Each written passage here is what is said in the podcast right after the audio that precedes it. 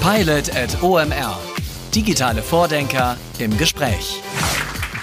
Joe, it's great to have you here. It's good to be here. What's your personal definition of uh, what would you still say is the core of content marketing? Content marketing is a media model for non media companies. Uh, how do I create valuable or relevant content, relevant information to a very targeted audience on a consistent basis in order to change or maintain behavior? Has to be that, right? Marketing has to change or maintain behavior in some way.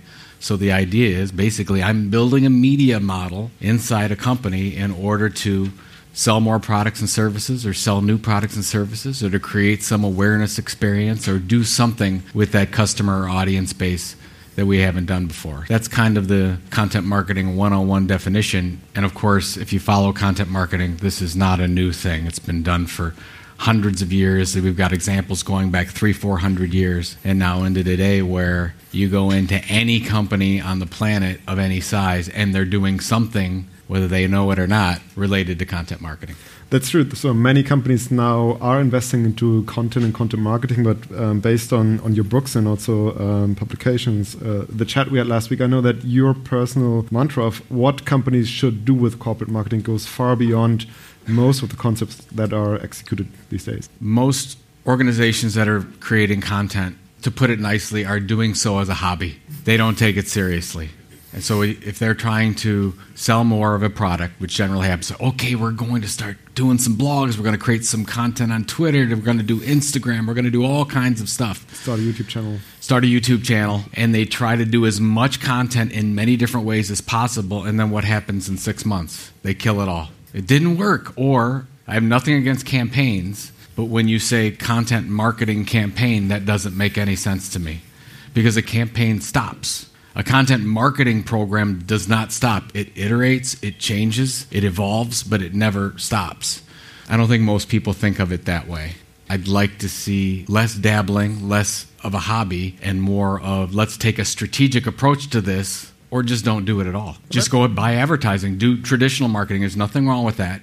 But if you're going to do content marketing, do it the right way. That's what I want to ask. It sounds like pretty exhaustive approach and very effort and resource intense what you're suggesting. So why shouldn't I just stick to my advertising model of today and continue with that? There's no reason why you can't do that. But what we're seeing is the most innovative companies in the world and the fastest growing companies are absolutely investing in content marketing. So you would say if I do want to drive an impact, you should change your your a way of uh, conducting marketing as yeah. an overall approach. Yeah, and I, it's not that you do either or. Content marketing is always additive to a traditional advertising approach. How much time should I take myself to wait for the results and the paying back of my investment? I basically say if you're expecting results, significant results inside nine months, we should not do this. This is a long term initiative. You're trying to build an asset. You're trying to build a relationship with an audience that probably doesn't know you, love you, trust you yet.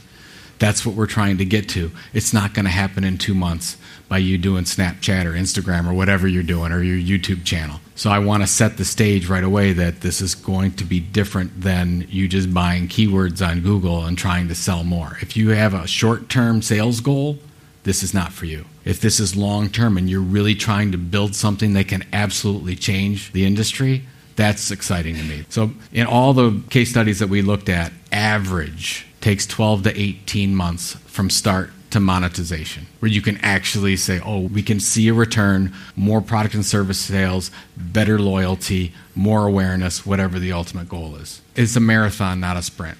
You're going to say, look, we, we want to actually have a direct communication with our customers. That's what was always so hard. If you go back 20 years ago, it cost a lot of money to build a media company. If you're going to build a magazine or a newsletter or a newspaper, it costs a lot of money for audience development. It doesn't cost as much today. It's still very challenging, but it doesn't cost as much as it used to. So my take is, do we have to just buy ads in other people's outlets or what if we just became the media anyways? Just like a product and service company like an Amazon gets into the media side and now has a huge media right. brand and prime.